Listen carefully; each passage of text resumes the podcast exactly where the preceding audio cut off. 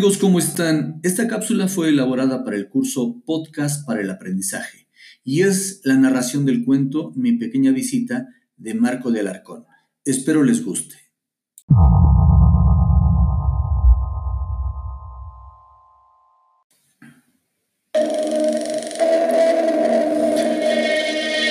Mi pequeña visita.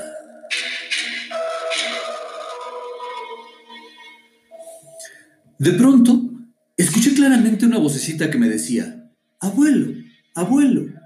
Volté hacia la recámara, hacia el baño, y aunque estaba completamente solo en la casa, puedo jurar que oí nuevamente la voz de esa pequeña. Mi esposa ya me había comentado que también la habían escuchado cuando estaba adornando la sala junto con mi hija, quien había regresado de trabajar y quisieron aprovechar la tarde. Las dos habían tomado todos los adornos que iban a utilizar, los pusieron sobre el comedor y empezaron a clasificarlos para plasmar la idea que ya habían acordado. Y en el momento en que más concentradas se encontraban, oyeron a sus espaldas, Mamá, mamá. Inmediatamente sintieron como un aire frío recorrió sus espaldas. Ambas se quedaron viendo, sabían que estaban solas. Y bueno, era algo muy raro lo que estaba pasando, ya que la casa a la que acabábamos de llegar era nueva. Sabíamos que no había sido ocupada, pues el fraccionamiento también era nuevo. Sin embargo, después de seis meses de haber llegado, empezaron a suceder cosas y creo que fui yo el primero en saberlo. Una tarde, al regresar de trabajar y entrar a la casa, vi a mi esposa en la cocina y alcancé a ver una pequeña niña pasando corriendo hacia una de las recámaras. Inmediatamente pensé en mi pequeña Jazz. Saludé a mi esposa y me fui hacia la recámara llamando a mi nieta. Al mismo momento que mi esposa me decía que la niña no estaba, pero yo la acababa de ver, así que no le hice caso y fui a buscar a mi niña en todas las recámaras al tiempo que me volvió a decir, ya te dije que no está, deja de buscarla. Después de intentos fallidos, regresé con mi esposa y le platiqué que acababa de ver a la niña cómo iba corriendo hacia la recámara. Juraría que la vi corriendo, pero al no encontrarla y ante el argumento de que no había ido mi hija y mi nieta a la casa, pensé que tal vez lo había imaginado.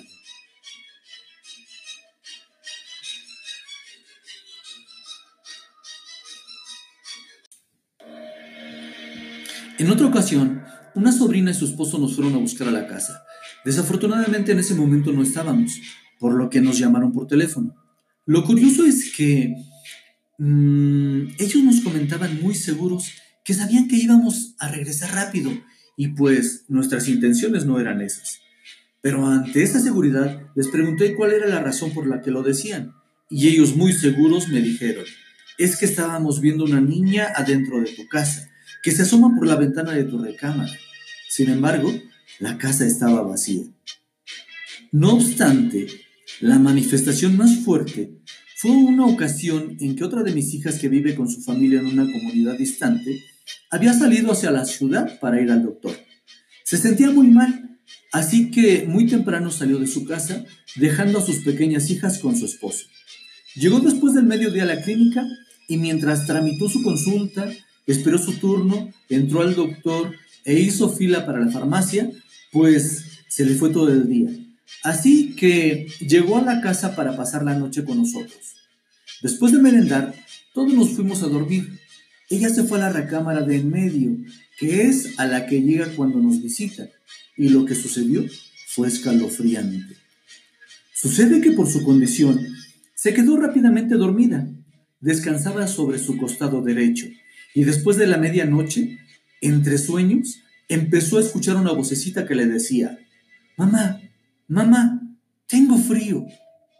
Y teniendo una reacción de madre, aunque sentía haber escuchado la voz muy, muy lejos, adormilada le dijo, vente para acá, al tiempo que levantaba las cobijas para que la niña quedara en su regazo. Así, sintió como una pequeña desde su espalda se incorporó, la brincó llegando al frente y se metió a la cama. Inmediatamente la sintió helada, así que la cobijó, la acercó a su cuerpo y la abrazó para calentarla. Pero la niña estaba sumamente fría, así que de nuevo se dirigió a ella diciendo, mete tus piernitas entre las mías para que te calientes, al tiempo que levantaba una pierna, sintiendo cómo la niña se acomodaba con ella. Pero el cuerpecito helado no se calentaba.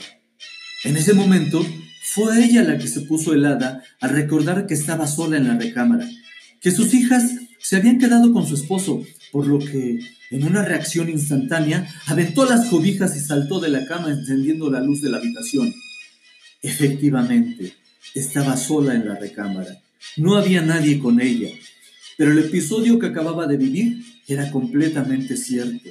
Sin embargo, contrario a lo que todos pensarían, regresó a la cama y se volvió a dormir. Al día siguiente, cuando me lo platicó, desconcertado le platiqué por qué no se había ido a dormir con su hermana o por qué no nos había ido a comentar lo sucedido. Y su razón me sorprendió aún más. Ella dijo, no voy a dejar que esa niña se apodere de mi habitación. Esa recámara es de mis hijas y no pienso dejársela. Y así han seguido sucediendo cosas. Ya la hemos escuchado, ya la vimos, ya fue tocada por una de mis hijas. Ahora solo me queda entrevistarla para saber el deseo o la petición que quiere que le conceda.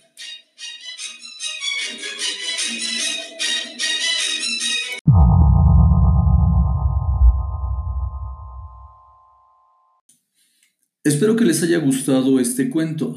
De ser así, sigan este canal en donde continuaremos presentándoles historias de terror de Marco de Alarcón. Que tengan bonito día.